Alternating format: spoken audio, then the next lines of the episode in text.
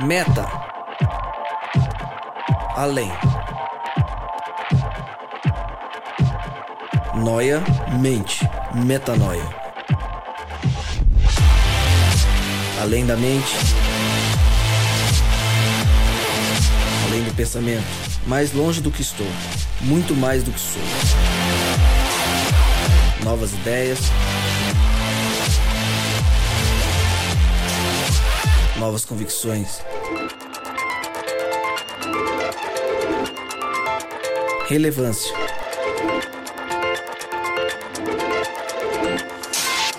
Plenitude.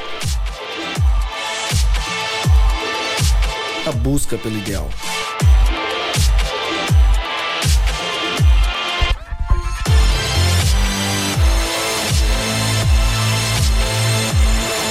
Metanoia.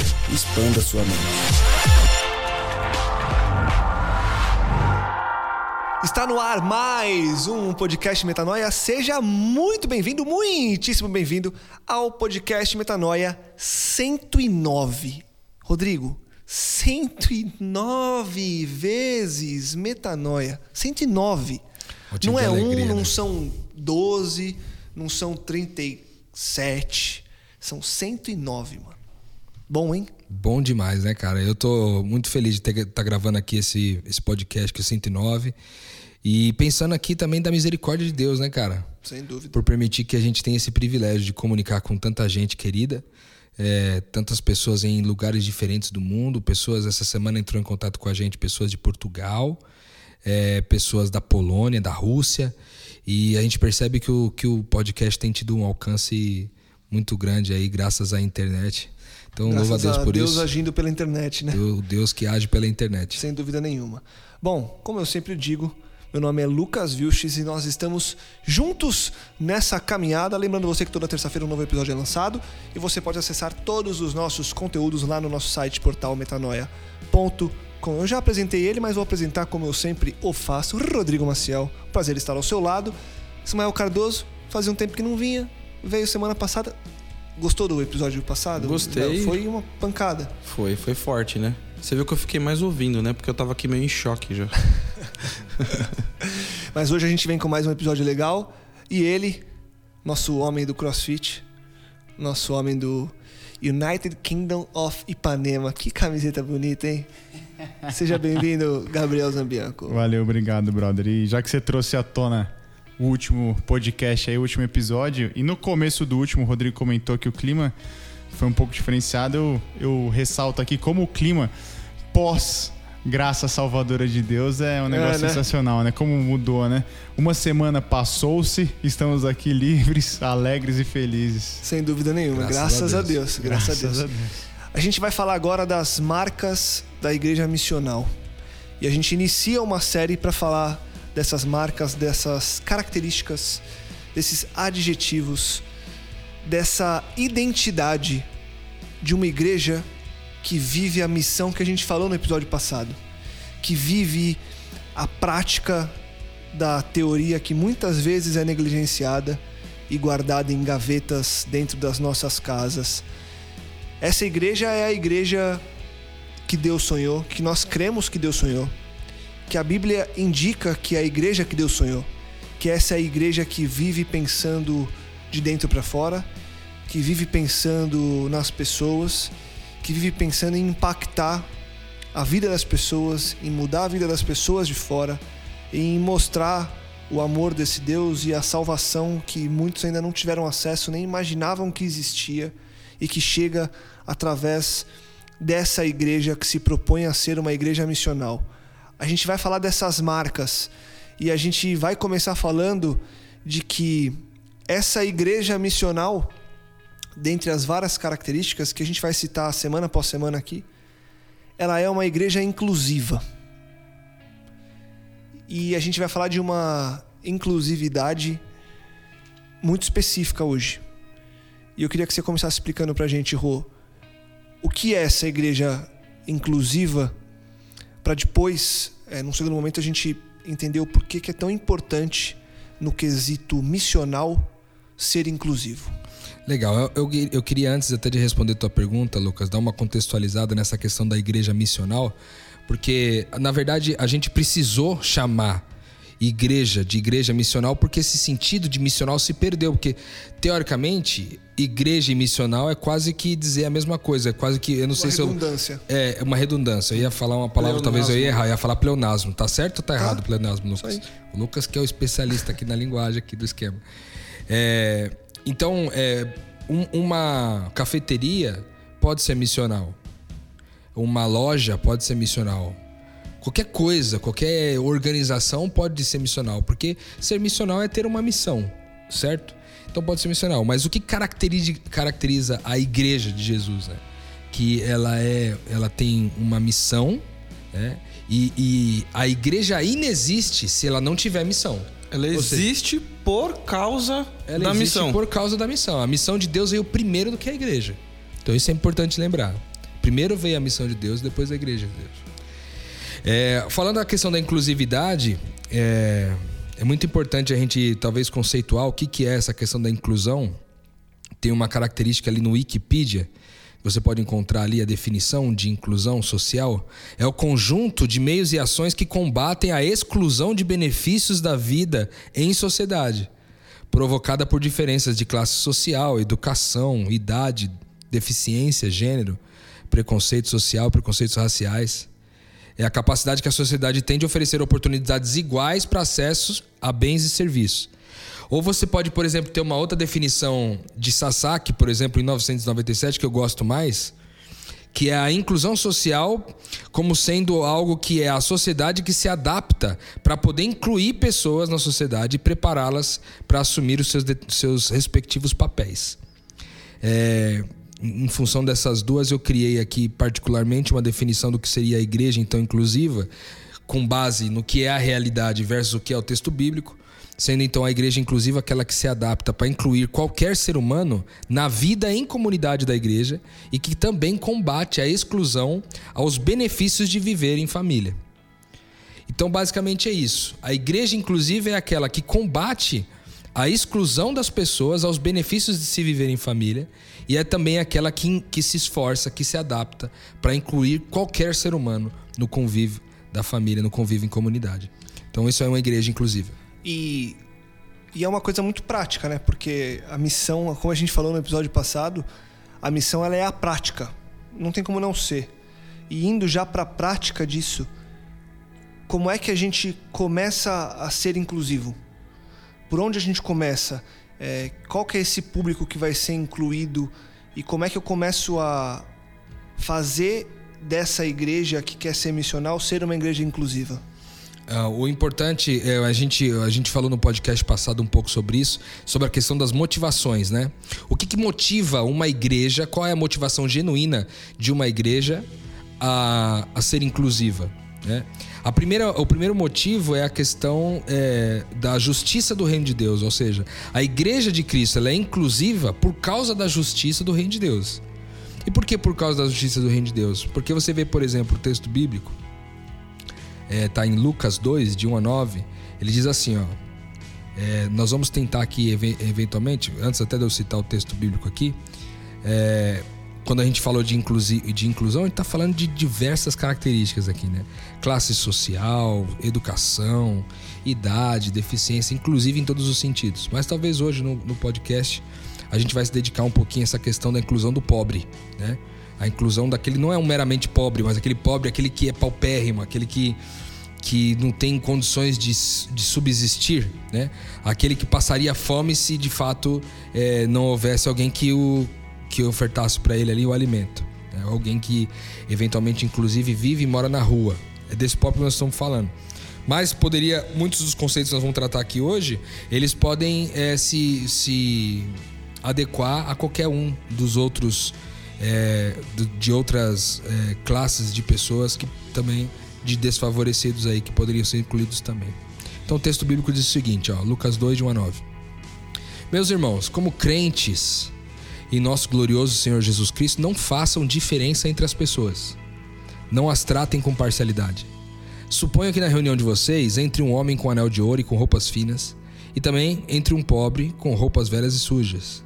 Se vocês derem atenção especial ao homem que está vestindo roupas finas e lhe disserem: Aqui está o lugar apropriado para o Senhor, pode sentar-se. Mas disserem ao pobre: Você fica de pé ali, ou sente-se no chão, junto ao estrado onde ponho os meus pés. Não estarão vocês fazendo discriminação, fazendo julgamentos com critérios errados? Ouçam, meus irmãos amados. Não escolheu Deus os que são pobres aos olhos do mundo para serem ricos em fé e herdarem o reino que ele prometeu aos que o amam? Mas vocês têm desprezado o pobre. Não são os ricos que oprimem vocês? Não são os que eles que arrastam vocês para os tribunais? Não são eles que difamam o bom nome que você, sobre vocês foi invocado? Se vocês de fato obedecerem à lei do reino encontrada na escritura que diz: ame o seu próximo como a si mesmo, estarão agindo corretamente. Mas se tratarem os outros com parcialidade, estarão cometendo pecado e, é, e serão condenados pela lei como transgressores. Eu acho que na verdade o texto está em Tiago e não em Lucas, certo? Tiago 2, de 1 a 9. Tiago 2, de 1 a 9. Depois, na sequência do 15 e 16, ele diz: Se um irmão ou irmã estiver necessitando de roupas e de alimento de cada dia, e você lhe disser, vá em paz, aqueça-se, alimente-se e satisfaça-se, sem porém, sem porém lhe dar nada, de que adiantaria isso? Ou seja, esse texto ele é muito forte em relação à questão do pobre, né? porque ele trata dessa questão da importância de você incluir o pobre. E aí, quando a gente fala disso, ele trata algumas características. A primeira delas, quando eu falei, a motivação pelo qual a igreja se torna inclusiva é a justiça do reino de Deus. E justiça do reino de Deus por quê?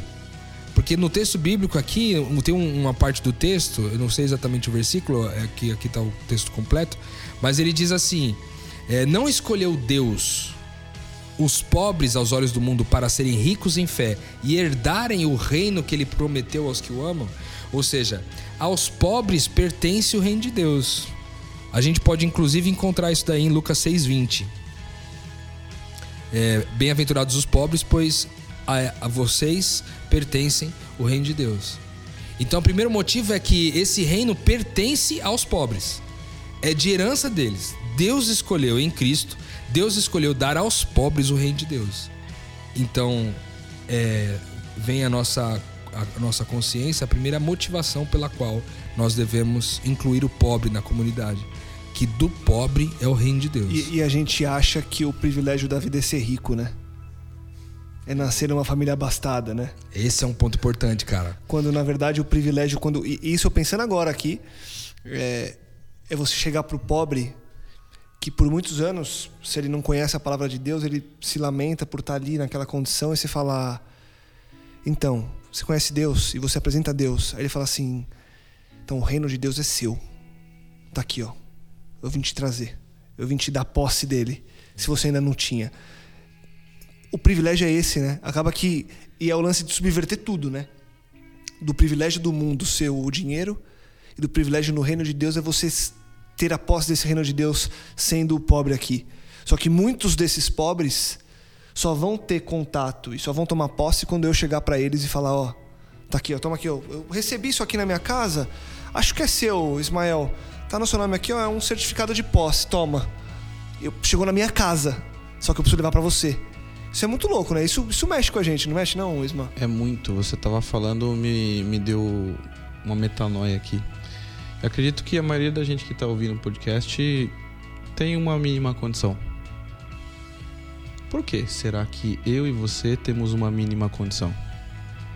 Aquilo que foi posto uh, em seu poder foi para simples uso seu ou Deus colocou na sua mão para que você pudesse é, colocar em prática a justiça do reino e levar para os outros? se você tem algo que chama de seu, é porque você é rico, né? Então, é, eu queria te afirmar: você tem uma missão, você tem sofrimentos a minorar e você tem pessoas a encontrar para mostrar para elas que elas fazem parte de uma família na qual elas não sabem ainda e que aquele sofrimento que elas, tá, elas estão passando, enquanto elas estiverem no reino, dentro da família, elas não vão sentir mais. E aqui o texto bíblico ele traz três classes de pessoas, né?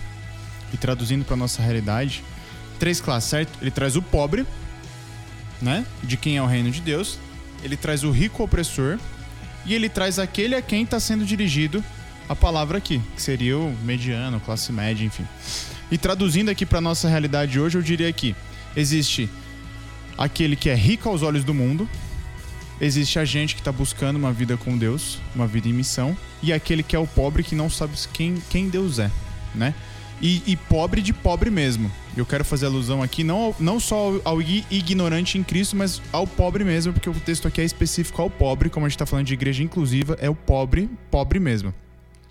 E aí você para e analisa: quem, quem é que te oprime hoje? Quem é a sociedade opressora? Na rede social, no Instagram? Que- quem é a vida ideal que você busca? Você vê? É o rico. E a Bíblia fala isso. Acaso não é o rico que te pega pela mão e te leva para o tribunal? Não é ele, não é a vida dele que te oprime, que te julga? Não é essa vida que está exposta de perfeição, de posses, viagens, bens, corpos perf- perfeitos, diplomas, que oprime você hoje? Não é por essa vida que você acaba perdendo a sua para buscar? A gente tem falado Nossa, tanto isso, sinistro isso, hein, mano? né? Não é isso que você tá indo É atrás? tipo assim, não é querendo ser rico que você foi parar no tribunal? Ponto. Não é por isso que você se julga, né? Não é por Quantas isso que vezes- você se oprime toda vez aí? Você, mulher que tá ouvindo a gente, quantas vezes você abre o Instagram e fala assim: caramba, eu queria estar nessa viagem, queria ter essa roupa, queria ter esse sapato, Queria ter esse corpo. queria ter esse E o homem corpo." também. Sim. Ou, ou eu, quando eu entro e falo assim, ó, caramba, eu queria ter esse carro aqui, olha que louco essa viagem. Não acredito. Esse cara, aqui- olha o corpo que esse maluco tem e esse filha da mãe passou num concurso que eu queria passar, olha só. Não é isso que me oprime? E o reino de Deus não é isso. O reino de Deus é exatamente o pobre que tá ali e que eu não tô indo lá amparar, que eu não tô trazendo pro reino, Que que ele eu fala, não tô vocês indo lá. têm desprezado o pobre. Ele Você diz tem aqui. desprezado o pobre. Por quê? Porque eu tô desejando a vida do rico, que é exatamente a vida que me oprime, pela qual eu me julgo e sou julgado de E não que me ter impede de chego- ir pro pobre. E que me impede de ir pro pobre. E, e quando a gente fala desse ir pro pobre, vocês trouxeram o conceito de justiça do reino de Deus, né? O que, que é esse, essa justiça no reino de Deus?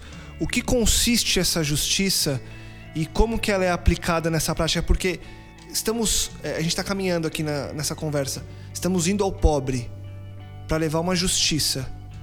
O que é essa justiça? O que é essa caminhada ao pobre? O que, que eu vou fazer agora quando eu entendo esse contexto onde eu estou inserido? Então, a primeira coisa é porque quando a gente fala dessa motivação, ela se divide em duas.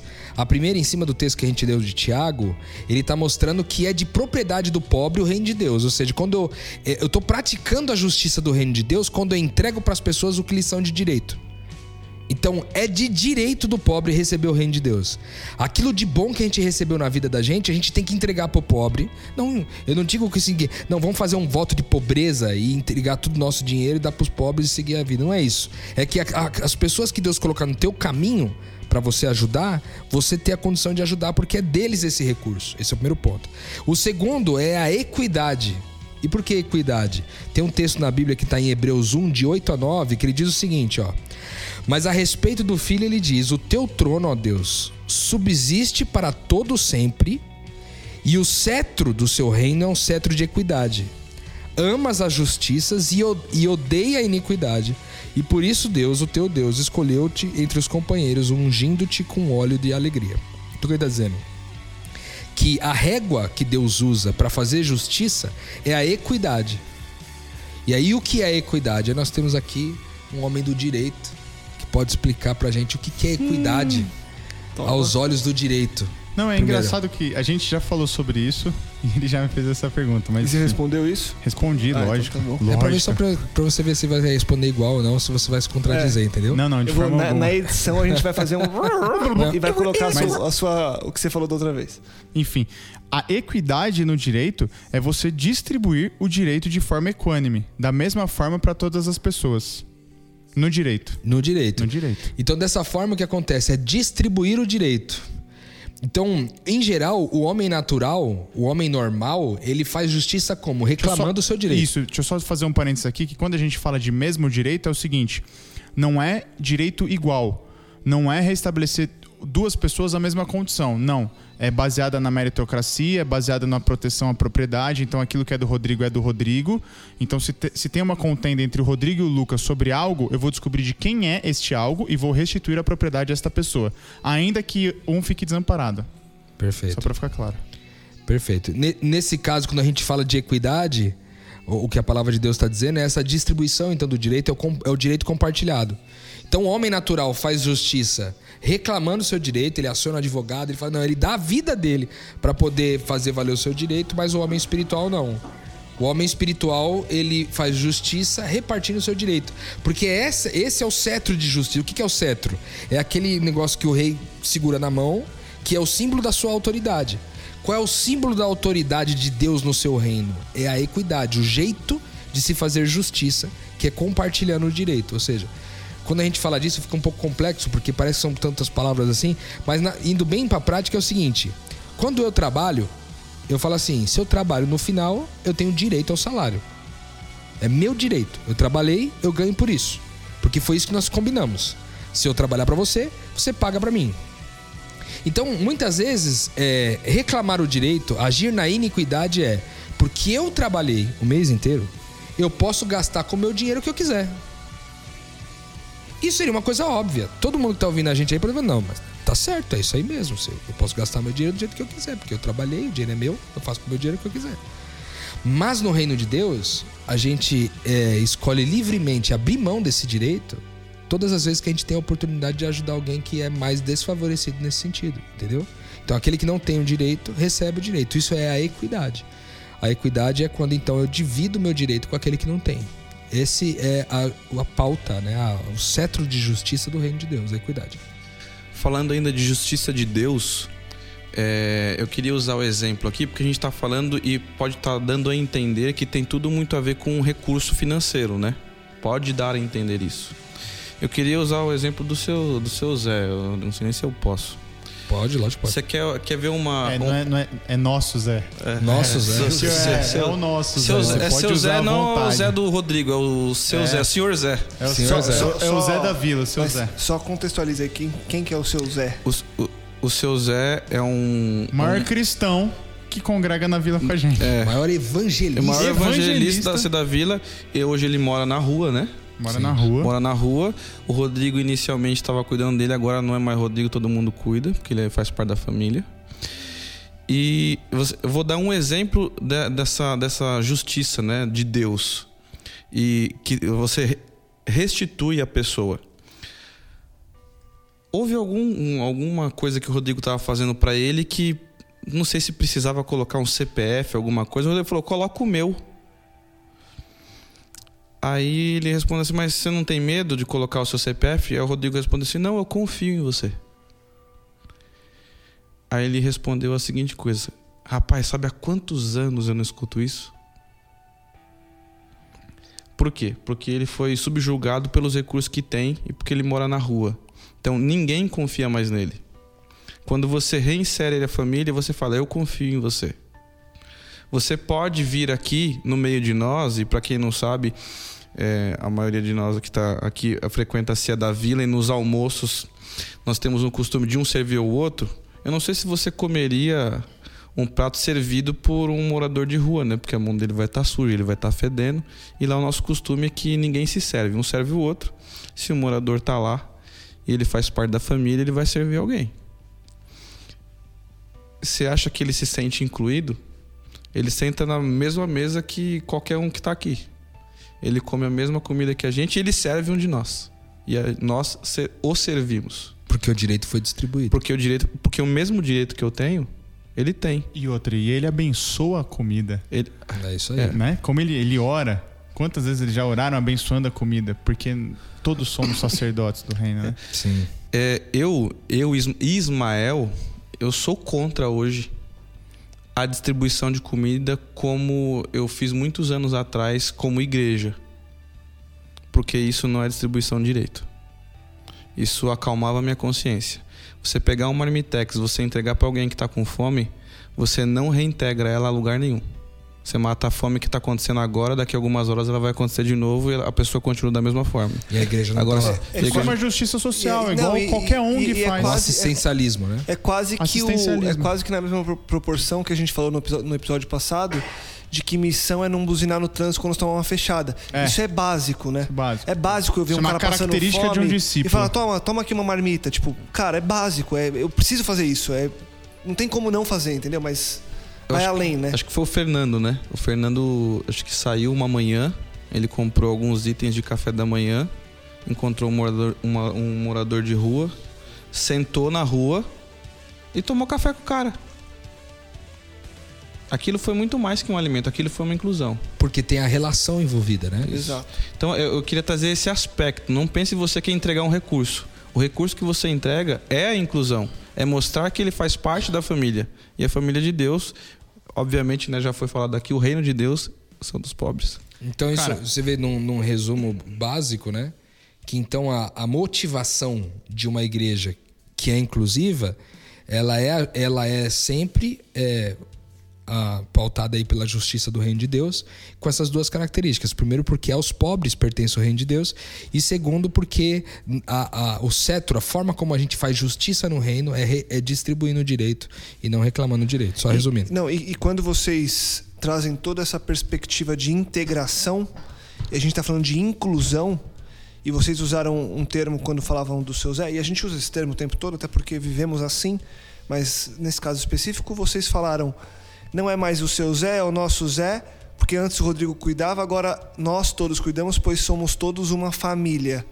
A inclusão tem a ver com isso, né? Tem a ver com a família. Levar a essa pessoa o direito dela se reconhecer parte de uma família. Também Sim. tem isso, né? Perfeitamente. Inclusive, isso acontece, e quando isso acontece, alguém fica mais pobre e outro fica mais rico. Você vê o texto bíblico que está em, em 2 Coríntios 8, 9, falando especificamente de Jesus, o nosso exemplo, ele diz assim: Pois vocês conhecem a graça do nosso Senhor Jesus Cristo, que sendo rico se fez pobre por amor de vocês, para que por meio da pobreza de vocês, per- perdão, para que por meio da pobreza vocês se tornassem ricos. Ou seja, o, o, o segundo motivo né, que nos leva, o terceiro motivo aí é, é o que nos leva a, a, incluir, os, a incluir as pessoas na igreja, a ser uma igreja inclusiva, é cumprir o exemplo de Cristo. Porque se Cristo fez isso, e se ele abriu mão de si, tem um outro texto que diz que ele se esvaziou para poder assumir forma de servo. E esse texto que ele diz, ele ficou mais pobre para que a gente pudesse então ficar rico, a gente se- seguindo o exemplo de Jesus seria um bom motivo também para a igreja ser um- uma igreja inclusiva. E quando eu falo disso que alguém fica mais rico, alguém fica mais pobre, eu deu até quando fiz essa reflexão, é, quero dizer até para você que está no podcast aí que eu vou depois postar lá no blog da gente lá o, a- o sermão que fiz a respeito desse assunto lá no congresso. É, o nosso podcast está sendo baseado um pouco nessa, nessa percepção. E eu vou colocar lá e vou colocar todos os exemplos e tudo. É, mas só para você é, compreender um pouquinho do exemplo, né? Eu tive recentemente, eu fiquei sem carro, fui trocar de carro, fiquei uns 20 dias sem carro. E o Bruno, que é um amigo nosso lá da família, lá da Seda Vila, ele é, foi uma das pessoas que ofereceu o carro pra eu ficar. Várias pessoas ofereceram o carro pra eu ficar. E um deles foi o Bruno. E durante 20 dias o carro dele ficou comigo. E eu usei o carro dele. E usei bastante o carro dele. Então, com certeza gastou mais pneu, gastou mais óleo, gastou mais um monte de coisa. O carro dele ficou mais velho, ficou mais desvalorizado. Custou mais caro para ele deixar aquilo comigo. Ou seja, ele ficou mais pobre para que naquelas três semanas eu ficasse mais rico. E no reino de Deus há uma troca de papéis constante entre ficar mais pobre e ficar mais rico. Ficar mais pobre ficar mais rico. Por quê? Tô rico, tô pobre. Né? Fala aquela famosa. Aquela brincadeira que se faz, né? Tô rico, tô pobre. Tô rico, tô pobre. Por quê? Porque, ora, no reino de Deus você é quem abençoa e quem perde, e ora você é quem recebe e quem ganha. Então, eu acho que isso também faz parte das motivações aí, o exemplo de Jesus. E seguindo esse exemplo de Jesus, como é que eu torno isso possível? Porque eu- queria abrir um parênteses. A gente está falando da igreja inclusiva, certo? Mas eu queria abrir um parênteses para falar do, dos pequenos cristos inclusivos. Então, antes da gente ir para como fazer isso na igreja inclusiva, que é quase que a conclusão desse papo que a gente está tendo, como é que eu faço isso na minha vida agora? Porque antes de eu ser uma igreja inclusiva, não sei se antes, mas vai cada um na sua, mas é, eu sou um pequeno Cristo inclusivo na minha vida. Como que vocês, eu queria que vocês compartilhassem o que vocês têm vivido, porque, de novo, a gente sempre fala isso e eu não me canso de falar porque é importante. Muita gente chega aqui e ouve esse episódio primeiro de todos Então a gente não conta experiências nossas pra gente valorizar o que nós estamos fazendo ou pra gente achar que o que fazemos é mais importante. Então, somente para revelar Cristo. Ponto. Obrigado. É isso. Mas e eu, e eu vou sempre frisar para deixar muito claro para você que está ouvindo a gente, se por acaso esse for o primeiro metanoia que você escuta. O que vocês têm feito para dentro dessa igreja, dessa família ou fora dela, ser esse pequeno Cristo que inclui essas pessoas e, de que, e que distribui esse direito com aquele que mais precisa na sociedade? Gabriel. Cara, você levantou um ponto muito importante aqui, que antes de uma igreja ser inclusiva, as pessoas têm que serem inclusivas, né? O resultado de uma igreja inclusiva e de todos os outros métodos que a gente vê e conversa aqui é porque já somos, né? É a famosa é a música do vocal livre, a começar em mim. Então, se não começar em mim, não vai refletir na igreja. É, eu me entendo por aprendi a incluir essas pessoas é, e visualizo isso na minha vida, tratando elas da mesma forma como eu trato todos os outros. Então, olhar no olho, apertar a mão, abraçar, brincar da mesma forma, porque da mesma forma como eu zoo o B, que inclusive merece, às vezes. Só porque ele não, não tá aqui, eu tô Só com B não saudade. tá aqui hoje, já, B. O, o Juan tá até triste. O Juan tá com O um Juan tá triste. triste. hoje, porque o B o Não abandonou nessa noite. Então, da mesma forma, eu vou brincar com, a- com aquela pessoa. Porque é, no congresso, a gente comentou isso e tem uma história que é, é- é sensacional, até trazendo um pouquinho do que o Isma falou, mas é, eu sempre me esqueço o nome dele. É o Dentinho, o Brad e o, Diego. o Diego. O Diego teve uma ação social. Teve uma ação social que a o gente Ismael tava... falou pro Rodrigo aqui que não é Diego, é o quê? Então, Eu não É. lembro também, mas não é Diego. Porque Diego é o dentinho. Os caras chamam ele de gordão. Não, o, o Diego, o Dentinho é o Igor, cara. Ah, é? É Igor. Então esquece. Eu o acho Diego. que é Ah, é Segue Diego. falando. E se, falando. e se não era Diego, agora vai ser Agora Diego. vai ser é Diego, Gordão. Enfim. Os caras só conhecem pelo pessoal- apelido, né? Depois não lembra mais nada, né? É, então, gordão, eu lembro dele de gordão, enfim. O pessoal, a gente fez uma ação social, né? Uma ação não, uma misturação lá na vila, né? E saímos pra rua. E o, o gordão, o Diego, enfim, ele pegou e ali tem uma feira, né? E ele ajudou uma senhora, uma moça, pra le- levar a, sua sacola de, de compras até o carro, né? E veja bem, o Diego, ele é pobre, ele talvez uma das poucas refeições decentes que ele faz é lá na vila com a gente aos sábados. Enfim, ele é, ele é esse desfavorecido que a gente tá falando. E ele pegou essa sacola e ajudou essa senhora até o carro. E a hora que ela entra no carro, ela começa a mexer na bolsa, ela tira um dinheiro e oferece pra ele. E ele olha e fala: Não, eu não fiz isso pelo dinheiro. Eu fiz isso porque eu amo você. Eu fiz isso pelo benefício de poder servir a você. E você veja que do lado de lá a gente tem uma pessoa que não tem um real no bolso. E que qualquer um real faria diferença. Qualquer um real faria E diferença. não vai porque- ter o que comer à noite. e não vai ter o que comer à noite, você entendeu? Então isso é restabelecer o pobre na justiça do reino. Não necessariamente suprir a necessidade de dinheiro, mas aquilo que vai além. A consciência de que ele é um filho de Deus. E atribuir a ele um papel. Um papel, uma, função, voz. Uma voz. Uma voz, como o Will falou brilhantemente. O Lucas perguntou como que a gente faz isso. É, o que eu vou falar é o, que eu- é o final que o Gabriel acabou de dizer. Isso começa a acontecer não a partir de uma prática, mas a partir de uma consciência. Quando eu entendi quem eu sou, quem Cristo é, meu irmão mais velho, então eu sou o irmão mais novo. Consequentemente, o dentinho, o outro é o quê? Um dos outros irmãos mais novos e todas as pessoas que eu encontro na rua fazem parte dessa família, e isso for real na minha vida, eu enxergar as pessoas como da família, você não buscaria a sua mãe na rua quando ela está com fome, ou duas horas da manhã porque furou o pneu, ou qualquer outra coisa do tipo? Por que não o Dentinho e o Brad e o Diego, enfim? Se você entender quem você é dentro da família e que Deus veio reunir uma família, você vai enxergar as pessoas como elas são e não como você achava que elas eram. Quando a gente, agora entendendo o como eu torno prático na minha vida de pequeno Cristo essa inclusão social, a gente pode dar esse passo agora à frente. E, e não sei se você quiser completar alguma coisa com isso agora, você completa já respondendo essa. Você quer falar alguma coisa agora? Não, eu só queria afirmar que o que o Isma acabou de falar ali é, uma, é a quarta motivação. É, é, para que a igreja seja uma igreja inclusiva, que é essa consciência de família.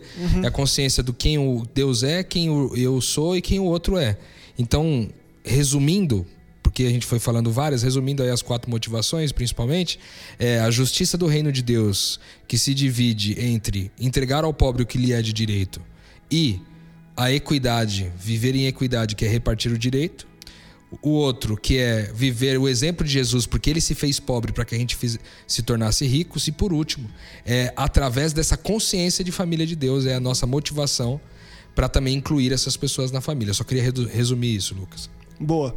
É, e aí, com esse resumo agora em mente, porque isso tudo. E, e é legal porque a coisa ela funciona no meu âmbito. Apesar de sermos sempre parte da família, somos indivíduos. Então isso funciona no âmbito particular ali do meu eu, de como eu sou esse pequeno Cristo, que é o que vocês falaram agora nessa prática. E aí a gente volta, porque isso na verdade foi um parênteses que eu pedi para vocês pra gente abrir, pra gente contextualizar essa parte desse pequeno Cristo vivendo. E agora a gente volta para essa família para responder a seguinte pergunta: Como que essa igreja inclusiva faz esse é, como posso dizer, essa ação, não ação de ação esporádica, essa ação contínua, Essa essa, ponte. essa ponte ser palpável. Como que eu transformo a inclusão social em algo real na minha comunidade? Porque há muitas dificuldades.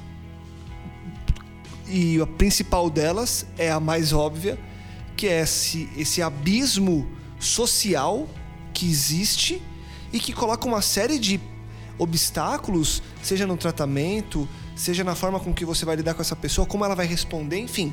São vários os problemas. E quanto mais pessoas diferentes, maior tem que ser o seu, o seu cuidado para transformar isso numa coisa é, real. Uma coisa, eu tô repetindo o real, mas é isso, é para transformar isso numa coisa real.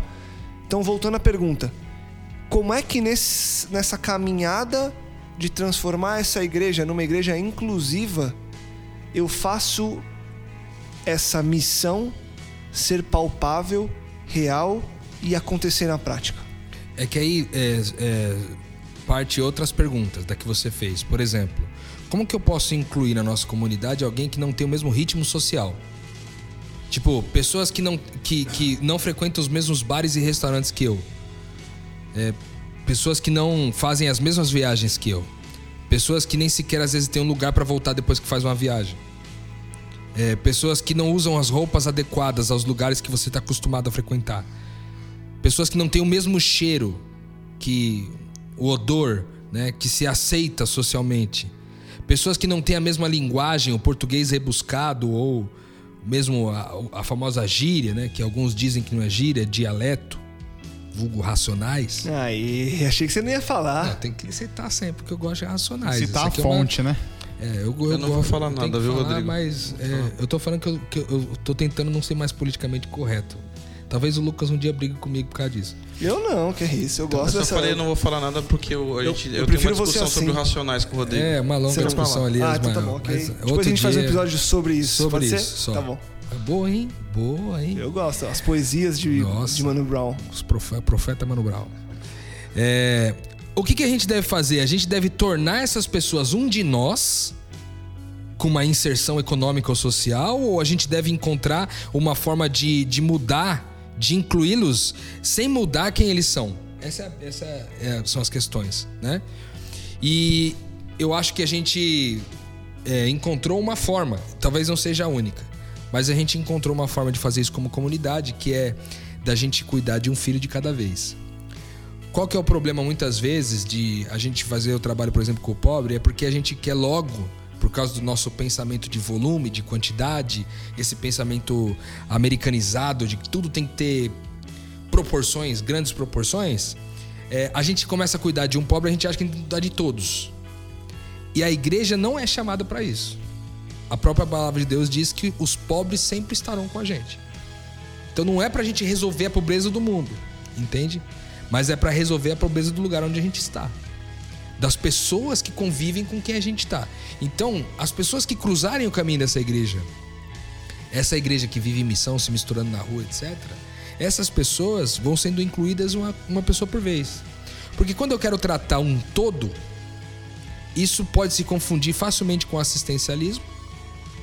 E além de se confundir facilmente com assistencialismo, naturalmente vai ser um trabalho tão puxado que eu vou me envolver mais na operação do todo, o gerenciamento e comida para 50 pessoas e roupa para 50 pessoas, lugar para dormir para 50 pessoas e tudo para 50 pessoas, etc. E eu deixo de experimentar a relação individual. Então, se eu não quero mudar a vida de um pobre, não adianta eu querer mudar a vida de muitos. Porque eu tenho que experimentar essa mudança nessa relação, um filho de cada vez primeiro. Então, a proposta do como fazer isso, respondendo a pergunta do Lucas, é, é de uma certa forma incluindo o pobre, é, um filho de cada vez. É, a gente está citando o pobre, mas como falamos antes, tem várias outras minorias que, pode, que devem, pode e devem ser incluídas na igreja e que também pode utilizar esse mesmo critério.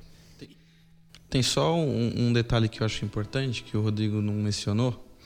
A igreja inclusiva, ela não é uma, uma igreja. A gente está falando da, da questão da inclusão e não da pressa que, que muitas vezes nós temos de mudar a vida de pessoas. É, a gente mencionou o pessoal aqui, esses, os três rapazes, e eles estão com a gente há mais de quatro meses, né? É isso?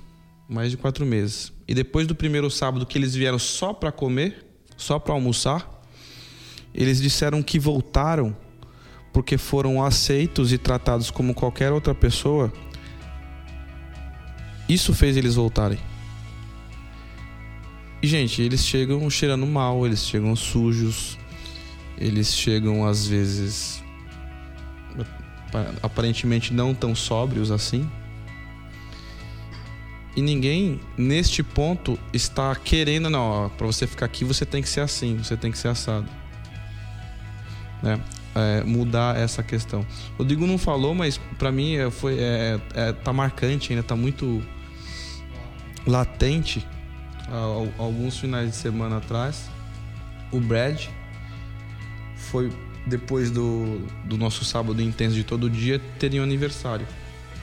Ele foi para casa de um dos nossos amigos, tomou um belo banho, trocou de roupa, ficou lá bonitão, cheirosão. E aí ele foi para casa desse da sogra desse amigo que diga de passagem é, é, é, é, até de uma classe social um, pouco, um pouquinho elevada. Ele deve ter chegado lá, deve ter sido uma realidade para ele totalmente diferente. Tinham coisas que provavelmente ele não tem acesso na vida cotidiana dele. E ele entrou lá e ninguém sabia que ele era um morador de rua. Talvez tenha percebido que ele era uma pessoa um pouco mais simples, mas ninguém sabia. E ele passou ali toda uma festa com todas as pessoas Comeu cinco hambúrgueres? Comeu cinco hambúrgueres gourmet. gourmet. esse eu posso falar que foi o Mal Mal que fez, que o Mal Mal é o nosso Rodrigo Wilbert. Ganhou o primeiro pedaço do bolo. Calma, Gan... calma, ia chegar. Seu grande, grande finale. É. é. Jogou bilhar, se misturou com as pessoas. Ele era um. Ele fazia. Ele era um de nós. Mas não esqueçam, assim, a realidade do, do mundo cruel, ele é um morador de rua. Depois que ele saísse dali. Mas ele viveu aquele momento como alguém que faz parte daquela comunidade. E por fim, né? O, Gab... o B veio. É, o Gabriel fez papel de B. O Gabriel fez papel do B. É. O B veio hoje. Spoiler Man.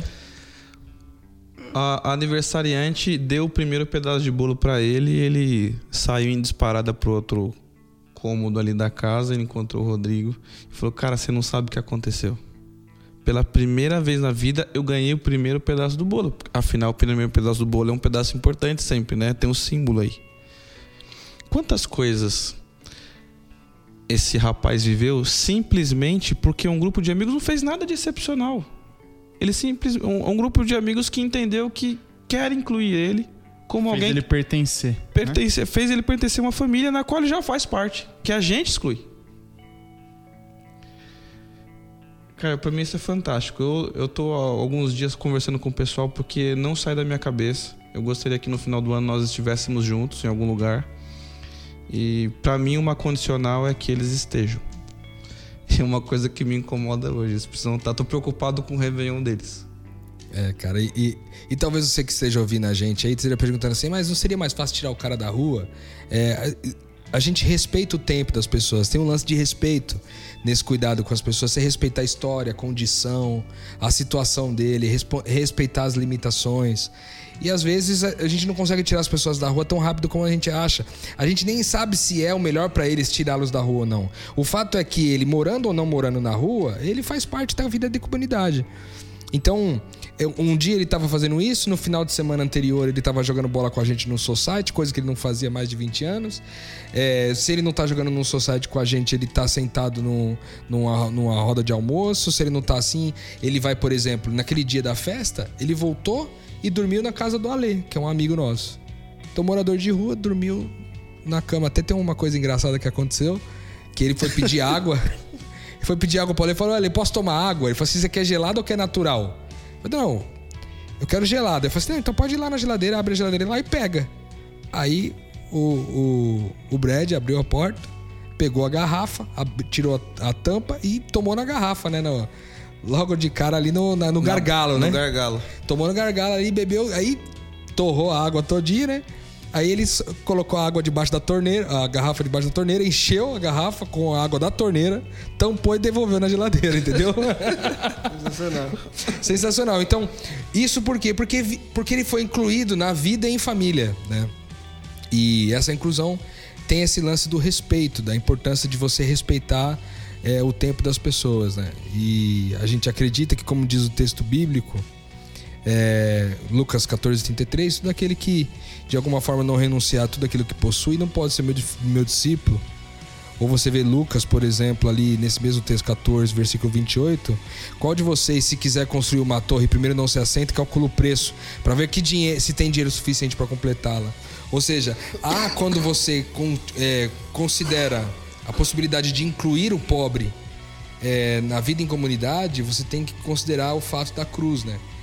E a cruz é necessariamente muitas vezes ter que abrir mão do seu tempo, do seu recurso, da sua agenda para poder estar com aquele que é menos favorecido. Você não sabe, às vezes, se você mudar a realidade de uma pessoa dessa, se esse é o plano de Deus. Sabe por que, que eu estou dizendo isso?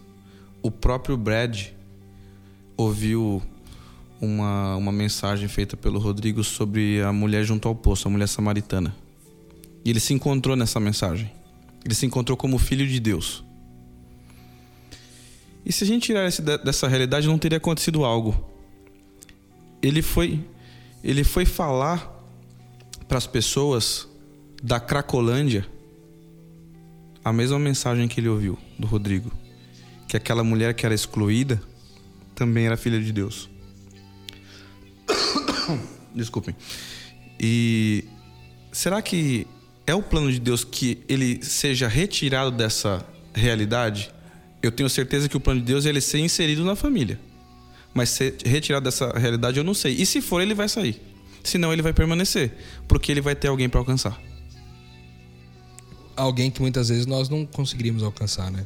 E além do, da questão, quando a gente fala de cruz, além dessa questão do, do recurso financeiro, da agenda e de você abrir mão do tempo com a sua família muitas vezes para poder estar com o morador de rua, para poder estar com o pobre. É, além de tudo isso, ainda você tem, por exemplo, os, os riscos, né? E os riscos são o quê? São os diversos, cara. Você tem risco de ficar doente, você tem risco da pessoa morrer no meio do caminho, você tem risco da pessoa mentir para você. Você tem risco de ela ela te machucar. Você tem risco até de morrer. Ou, você, ou, enfim, há muitos riscos que você corre ao incluir alguém de uma classe social tão diferente da sua. Mas a gente, como filhos é, de Deus, a gente a gente está disposto a correr esses, esses riscos. Então queria finalizar é, talvez aí esse essa esse bate-papo sobre essa questão da igreja inclusiva, citando Salmos 34 de 7 a 10, que diz o seguinte: O anjo do Senhor é sentinela ao redor daqueles que o temem e os livra Provem e vejam como o Senhor é bom, como é feliz o homem que nele se refugia. Temam ao Senhor, vocês que são os seus santos, pois nada falta aos que o temem. Os leões podem passar necessidade e fome, mas os que buscam o Senhor de nada têm falta.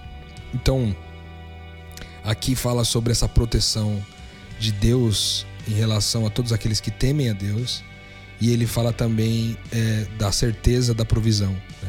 Então a gente fala sobre a cruz ser entregar o nosso recurso, nosso tempo, a nossa vida e correr riscos, mas o texto bíblico nos assegura que Deus é conosco. Não quer dizer que nada disso vai acontecer com você.